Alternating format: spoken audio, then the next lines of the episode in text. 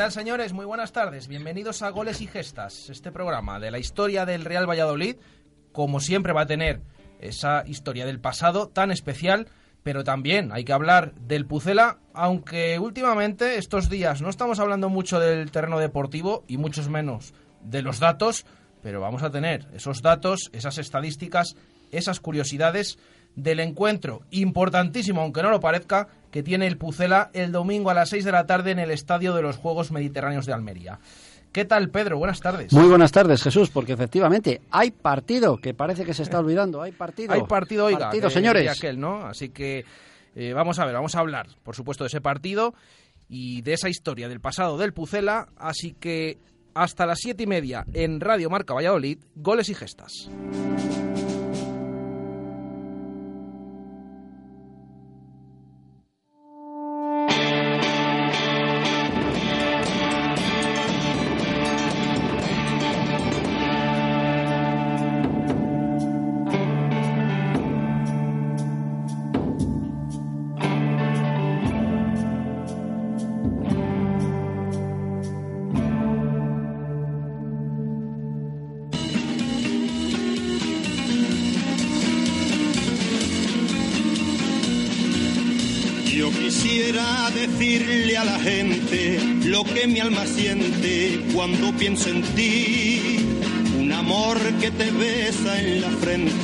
Dulce y sonriente, contento y feliz.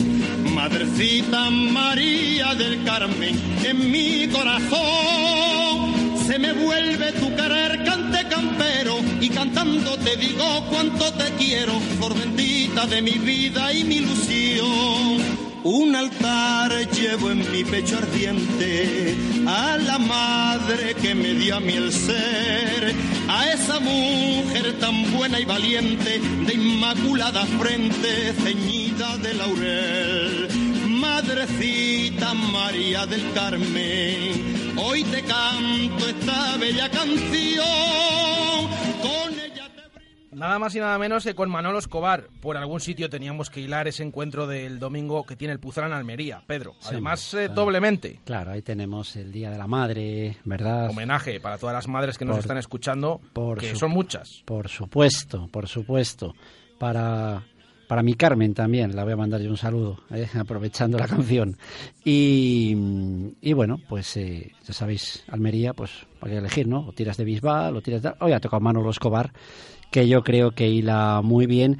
Y a ver si nos eh, insufla un poquito de alegría, ¿verdad? Porque estamos un poquito todos de bajón, ¿no? Aún, aún los optimistas que todavía ven el punto que hemos logrado eh, ante el último partido ante el Numancia como bueno, pero hasta los optimistas están un poquito de bajón y bueno, a ver si Manolo nos, nos da buena suerte para el próximo partido. Buena y valiente, de inmaculada frente. Porque como hemos dicho antes, Jesús, hay partido, hay partido, pero es que encima la palabra final, ¿cuántas veces la hemos dicho? Eh, creo que ya hemos perdido la cuenta, ¿Verdad? pero entre un año, otro y demás, eh, unas cuantas veces. Bueno, pues si la hemos dicho tantas veces como para no decirla a este partido, ¿verdad? Todo, todo lo que no sea ganar en el estadio de la Almería no vale absolutamente para nada, para nada. Si ya se ha conseguido, como se dice, la permanencia, mm, es que no, no vale otra cosa, no vale otra cosa para el que quiera seguir soñando. Los datos, ¿qué podemos decir de este partido? Bueno, uno que dimos el martes ya en directo en Radio Marca, 11 partidos seguidos lleva el Real Valladolid sin dejar la portería a cero. 11 partidos donde para ganar hay que hacer un mínimo de dos goles, lo cual sin duda lo duplica todo bastante complicado. De hecho, le preguntábamos a Paco Herrera en la última previa, la semana anterior, antes de ese encuentro ante el Numancia, si le preocupaban estos datos que nos cuenta aquí Pedro todos los jueves. Claro, él decía que ahora estaban teniendo más presencia en ataque, jugando más por banda, teniendo más ocasiones, los delanteros están marcando, pero en defensa, lo que nos dice Pedro, 11 partidos de- seguidos de recibiendo, manta encajando gol. Ahí La está. teoría de la manta, eso es. Fíjate que el, el rival, nuestro rival, tampoco es que esté muchísimo mejor en estos últimos cinco, 11 partidos, mm, pero por lo menos dos, dos de ellos, dos de estos 11, dejó la portería a cero. Mm, ahí estamos. Ojo a este Almería, que en los últimos cinco partidos solo ha dejado un partido sin marcar un gol a favor. Es un equipo que está marcando bastante. De hecho, se puede decir que ha cambiado mucho desde la llegada de Ramis. En los siete partidos con el nuevo entrenador, llevan un 62% de los puntos conseguidos. Atención, cuatro victorias, un empate y dos derrotas, es el 62%. En esos mismos siete partidos, en este último, en el mismo tramo de liga, el Real Valladolid está en un 52% se puede decir que la Almería está mejor que nosotros, aunque esté muchos puestos por abajo. Pero ojo a estos datos. Nos decía esta mañana nuestro compañero José Luis Pascual, de Radio Marca Almería, que claro, que desde que ha llegado Rami se ha notado tanto que bueno, esos números eh, que tiene la Almería ahora eh, son de playoff casi. 62% pues, son de playoff. nos está dando el dato Pedro. Eh, fíjate, os voy a dar un dato ahora que puede haber gente que al oírlo digáis, si es que ese dato no tiene importancia, lo importante es ganar o perder. Y otros que a lo mejor digan, no, pues sí que la tiene. A mí sí que me lo parece y por eso os lo voy a dar. En los últimos 15 partidos del Real Valladolid, no estoy hablando de uno, de dos, de tres, estoy hablando de 15 partidos, no ha marcado ni un solo gol ningún jugador que no sea ninguno de nuestros delanteros, que son Villar, De Tomás, José y Mata. Y Mata realmente ha marcado uno. ¿eh? O sea que prácticamente todo se lo reparten Villar, de Tomás y José. Si a principio de liga decíamos que este equipo necesitaba de los goles de Mitchell, de Jordán, etcétera, para, para seguir adelante, desde el día de Cádiz son 15 partidos que todos los goles solo lo marcan los jugadores de arriba. Ahí está el dato. Y ahora vamos al equipo rival. Fíjate cómo cambia la cosa. Últimos siete goles de la Almería. ¿Quién les ha marcado? Quique, Borja, Simo Navarro, Caluche, Fidel, Quique y Morcillo. O sea, seis jugadores diferentes han marcado los últimos siete goles del equipo. Y de hecho, los últimos cinco lo han marcado cinco jugadores diferentes. Eso significa que están todos enchufados. Y por ahí quizás también es una vía por donde se nos están escapando muchísimas opciones en el Real Valladolid. ¿Vale? Y hemos hablado de un jugador que ya es eh, entre nuestra audiencia habitual, nuestros fieles oyentes, ya es costumbre, siempre nos gusta, siempre nos gusta recordarle. Hombre, cómo no. No me lo puedo creer. ¿Quién tenemos enfrente en el Almería? ¿Quién es ese jugador que nos ha marcado tres goles en los cinco partidos que ha jugado contra nosotros? ¿Quién es ese jugador que además esos tres goles nos les ha marcado todos con el Almería y en Almería. Y te voy a decir más. ¿Sabes cuándo nos marcó este jugador del que vamos a hablar ahora? ¿Sabes cuándo nos marcó un gol? Un 6 de mayo también. Vaya. Pero un 6 de mayo del año 2007, en lo que ha sido la derrota más dulce de la historia del Real Valladolid. El primer partido que jugamos después de haber ascendido matemáticamente con Mendilibar. Sí, ese 3-2, ¿no? Esa remontada que iba a 0-2 el Pucela, ya ascendido, repetimos, y acabó perdiendo 3-2. ¿verdad? Pues también, aquel partido fue un 6 de mayo y también fue por la tarde. Eh, ¿Cómo se llama este jugador? Que tú conoces también, eh, Jesús. A ver, a, ver si, a ver si en esta ocasión lo puedo decir bien, ¿eh? Bueno, hay que seguir intentándolo. A ver, este jugador se llama realmente, ¿eh? Le damos el nombre completo, que nos lo pone aquí siempre Pedro para que yo lo lea. Se llama Kalu Tongololiki Maguacabamba, Jaguarapaguara, Uche. Toma ya. Muy bien, es que cada año lo dices mejor. El año que viene lo va a decir ya sin papel, porque ya eh, es ya como de la casa. Ojo, no vamos a confundir a este con su hermano. ¿Quién es su hermano? Es que son a pillar estas, Pedro, ¿eh? son a pillar todas. Su hermano es Ikechuku Tongololiki Maguacabamba Jaguarapaguara Uche. Exactamente. Que este jugador ya nos ha marcado gol esta misma temporada, porque está en el Nastic y nos marcó el 1-2 en la victoria de Tarragona. Que por cierto, esperemos, esperemos que la semana que viene no tenga yo que decir a ver si es histórico que dos hermanos nos marquen con dos equipos diferentes la misma temporada. Ojalá que no haya que recurrir a eso. ¿eh? Esperemos. Ahí, ahí estamos. Venga, terminamos con la palabra que ya cada vez nos atrevemos casi menos a decir, que es la palabra del playoff. Playoff, cinco puntos del Tenerife, Jesús. Eh, por curiosidad, desde que está instaurado el playoff, ¿quieres saber qué pasó con los equipos que estaban en esta misma jornada a cinco puntos de distancia? Sí, a ver. El año pasado era el Lugo el que estaba en esta misma posición. Acabó decimocuarto. Dos años antes era el Mirandés y acabó casi, casi, se salvó a dos del playoff. Bueno, no estaba a cinco, estaba a seis del playoff y acabó a dos. El año anterior también era el Mirandés y acabó descendiendo, aunque se salvó en los despachos. Los años anteriores no, hubo, no había ningún equipo a cinco puntos porque estaba la tabla muy, muy separada. Y el primer año del playoff, el Cartagena estaba a cinco puntos y acabó decimotercero. En resumen, moraleja, conclusión, llámanlo ustedes como quieran.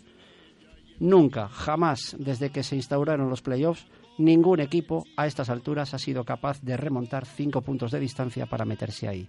Eso no quiere decir que en la vida todo tiene que pasar por alguna vez, pero el dato está y lo tengo que decir. Suerte con Manolo.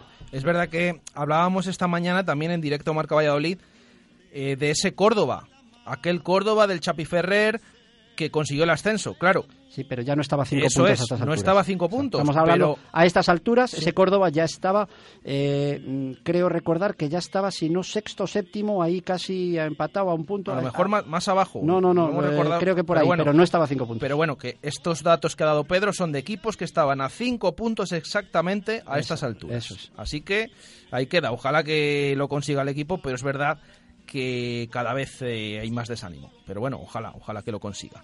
Así que hasta aquí esta sección de datos, de estadísticas que nos trae siempre Pedro y a la vuelta de Publi, muy especial, como siempre les decimos, la historia de hoy. Un altar llevo en mi pecho ardiente a la madre que me dio a mí el ser, a esa mujer tan buena y valiente, de inmaculada frente ceñida de laurel. Madrecita María del Carmen, hoy te canto esta bella canción, con ella te brindo mi cariño y lo mismo que cuando era un niño, en mis labios pongo el corazón, ella te brindo mi cariño y lo mismo que cuando era un niño, en mis labios pongo el corazón.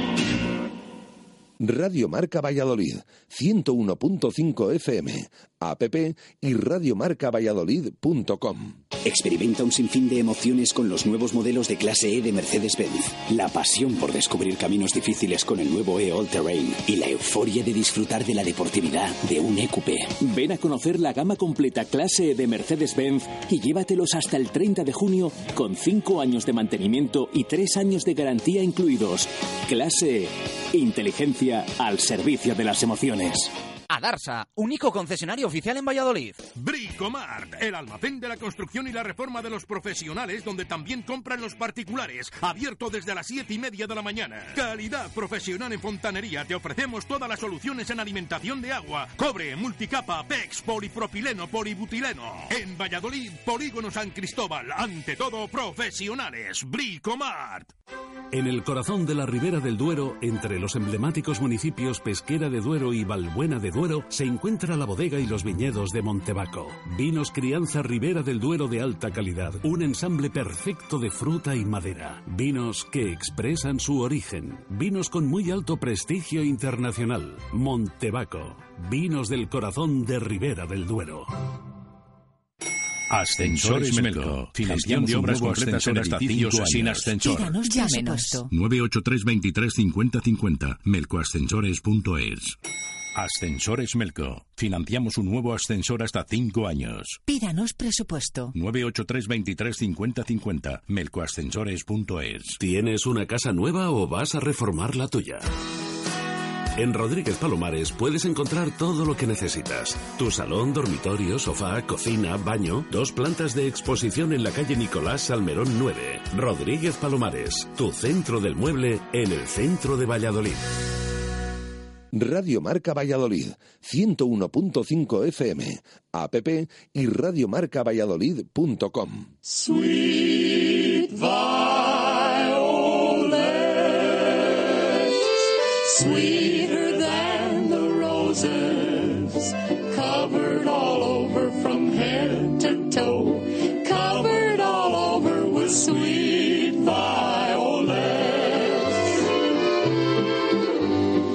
once was a farmer who took a young miss in back of the barn where he gave her a lecture on horses and chickens and eggs and told her that she had such beautiful manners that suited a girl of her charms, a girl that he wanted to take in his washing and ironing. And then if she did they could get married and raise lots of sweet violets, sweeter than the roses, covered all over from head to toe, covered all over with sweet violets.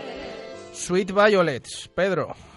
mm, Hay que explicar a nuestros oyentes por qué esta canción. Es verdad que nos suena añejo, que siempre decimos. Lo hemos adelantado esta mañana en directo Marca Valladolid, que íbamos a ir bastante atrás en el tiempo. Eh, de a casi, bueno, es el año de nuestra famosa canción fetiche que tuvimos, ¿eh? la del negro zumbón. No la vamos a repetir, evidentemente, pero es que nos vamos bastante más atrás a hablar de una historia especial que ahora nos va a contar Pedro. Sí, eh, sabéis que lo que tiene esta sección de nuestro programa es que lo mismo os contamos una historia de hace ocho años y de un jugador que todavía todos recordamos, a, a la misma nos recordamos a, a 80 años atrás. Eh, el título de la canción está claro, Violetas Dulces, que hila eh, sobre lo que vamos a hablar y sobre los jugadores de nuestro equipo, eso está claro. Pero esta canción de Dina Shore era una cantante ya fallecida estadounidense, muy popular en haciendo música, hizo también jazz, música popular y este tema que estáis oyendo, Sweet Violet, eh, era eh, éxito en la lista de éxitos de Inglaterra de 1951. Covered all over from head to toe, covered all over with sweet. ¿Y por qué hemos elegido en esta ocasión la lista de éxitos del Reino Unido y no la española o como otras veces? Pues porque hoy vamos a empezar en Inglaterra, vamos a empezar en su capital, en el centro de Inglaterra, vamos a empezar en Londres y nos vamos a ir a un barrio de Londres, un barrio tranquilo, un barrio elegante, un barrio mm, de vida acomodada, un barrio muy famoso por su equipo de fútbol. Nos vamos a ir a Chelsea.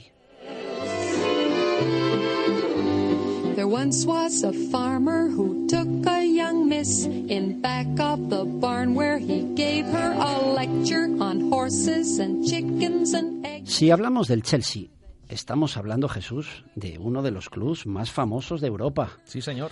De uno de los mejores equipos del Reino Unido. Un club que, por ejemplo, trasladado a la época moderna, atesora ya 21 títulos desde el año 97. Un club que se fundó en el año 1905 y que desde el mismo día de su fundación sigue jugando en el mismo estadio, en el mítico Stamford Bridge.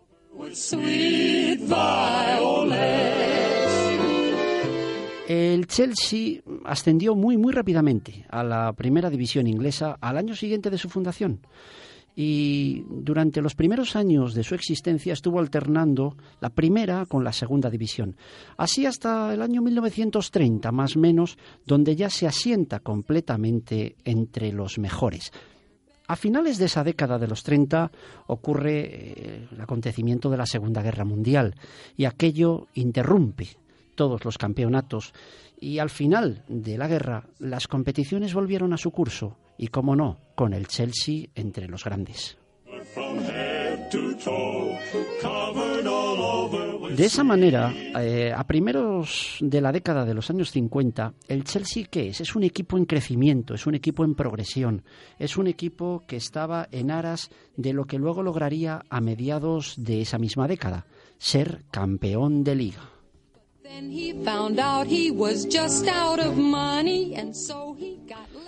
En esa progresión entre los mejores, el Chelsea recibe en aquella temporada 1950-1951 a los mejores equipos en su estadio, al Arsenal, al Everton o al Manchester United, al que vence en Stamford Bridge. Al final de esa temporada, el club se salva del descenso por los pelos, ¿eh? por el golaveraj con el Sheffield y el Everton, que acaban al final descendiendo. Pero fíjate, sin embargo, eh, los Blues, como se les llama, pero los pensioners también, ¿sabes que también se les llama los pensioners? Mm, No lo sabía. Pues eh, los del Chelsea son los Blues o los pensioners. Se les llama los pensioners por los la cantidad de pensionistas que vivían cerca del hospital de Chelsea. Bueno, pues los Blues o los pensioners hicieron un gran final de liga. Fue un final de liga increíble y llegaron a ganar los cuatro últimos partidos porque se estaban ya preparando de nuevo para ser un gran equipo a la siguiente temporada.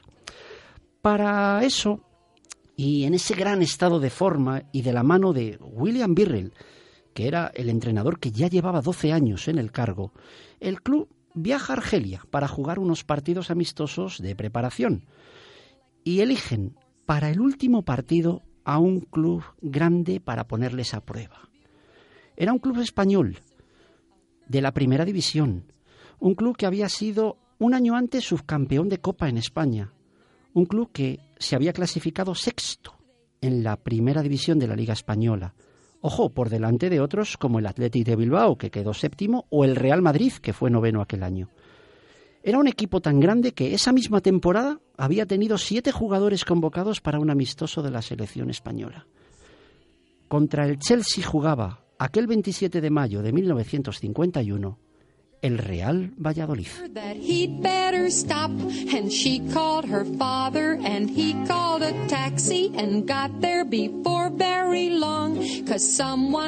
Como os he dicho, el partido se juega en Algeria, concretamente en Orán. Orán es una ciudad del sudeste de Argelia, en la misma costa del Mediterráneo, a donde había acudido el Real Valladolid también a participar en unos partidos amistosos. Según cuenta la crónica de El Norte de Castilla, el Real Valladolid sale aquel día con Sasso, Busquet, Lesmes I, Mariscal, Ortega, Zárraga, Ara, Coque, Lolo, Durán y Navarro II. Y en la segunda parte participaron en este partido también Marcos y Pepín. Dice la crónica que la primera parte terminó 1-0 a favor de los vallisoletanos con gol marcado por Felipe Ara. Este era un jugador que solo estuvo una temporada en el Valladolid, había estado en el español y tal, fue un buen jugador de fútbol, pero solo marcó dos goles. Pero que en la segunda parte el Chelsea metió dos goles. Uno ayudado por el árbitro, pues que según el cronista se marcó con la mano, y el otro ayudado por la fortuna porque se trató de una jugada desgraciada. Según el archivo del propio Chelsea, los goleadores del equipo inglés fueron Bobby Smith y el gran Eric Parsons, un jugador que estuvo 12 años en el club y que fue internacional inglés. Pero, no obstante, como nos dice la crónica del norte, la prensa argelina dedicó grandes elogios al Valladolid, que ha causado una gran impresión por la excelente clase de juego desplegado. Si hay que elegir a un personaje como responsable de aquel año, de aquel gran juego desplegado, hoy nos vamos a quedar con el entrenador. Hoy vamos a recordar a Juan Antonio y Piña. Sweeter than the roses, covered all over from head to toe, covered all over with sweet violets. Juan Antonio y Piña, antes de llegar a ser entrenador del Real Valladolid, había sido un gran jugador de fútbol. Y Piña fue un guipuzcoano que jugó los primeros años de su carrera en la Real Sociedad y en el Atlético de Madrid. Pero fíjate, para acabar luego siendo uno de los jugadores más importantes de su máximo rival, del Real Madrid. En el Real Madrid, y Piña jugó 10 años y se convirtió en un centrocampista de excelente técnica y gran fortaleza física, que es al final lo que se pide a una figura en el centro del campo, es unir esas dos cosas. Ser fuerte, ser técnico, ser bueno, lo tenía todo. Y Piña. Eh, y Piña fue titular e imprescindible en la década de los 40, además de que pasó a la historia como algo muy curioso. Fue el primer capitán de la historia que tuvo el Real Madrid. Fue seis veces internacional y se retiró a los 36 años del Real Madrid. Y solo dos años después, a los 38, decide empezar su carrera de entrenador. Así llega a su primer club, que no era otro que el Real Valladolid.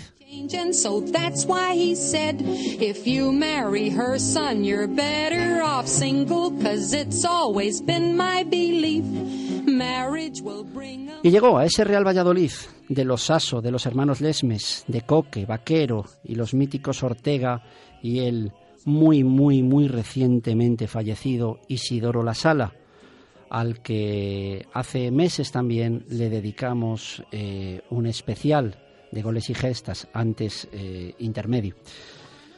Y Piña a ese equipo le hizo el sexto mejor equipo de España en su primera temporada, como os he dicho, y octavo quedó en la segunda.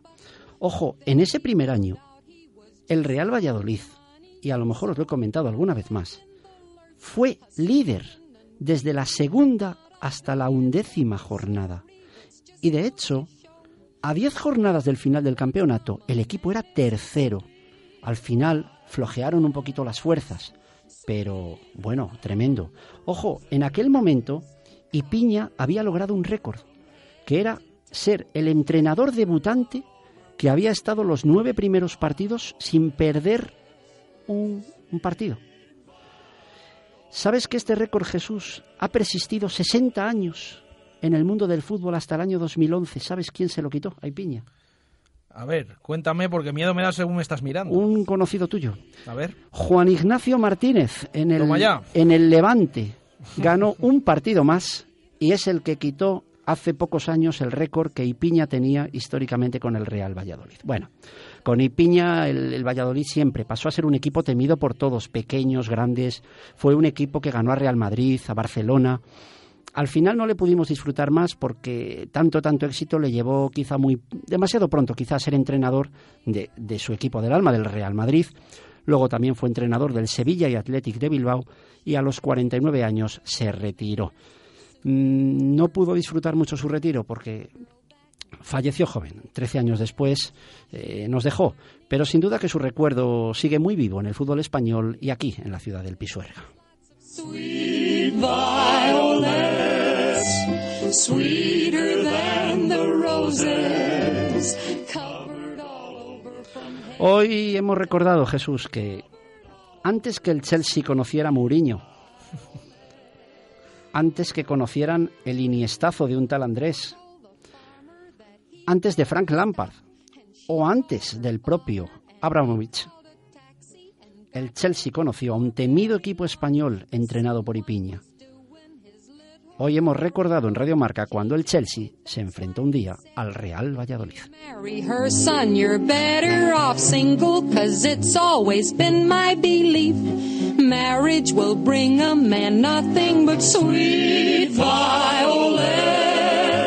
marry covered all over from head to toe, covered all over with sweet.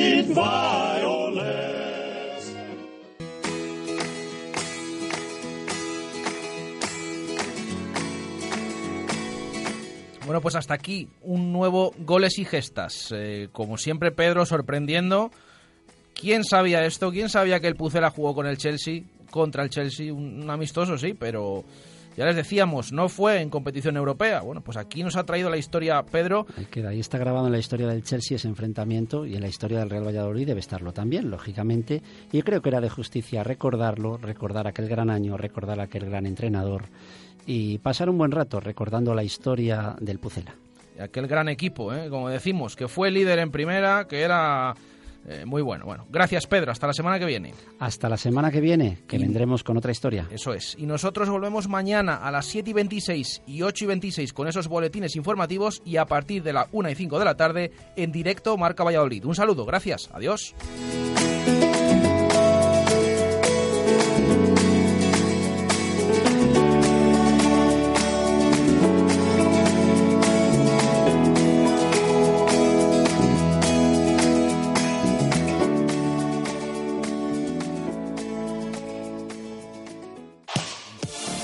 Escuchando Radio Marca, la radio del deporte. Radio Marca.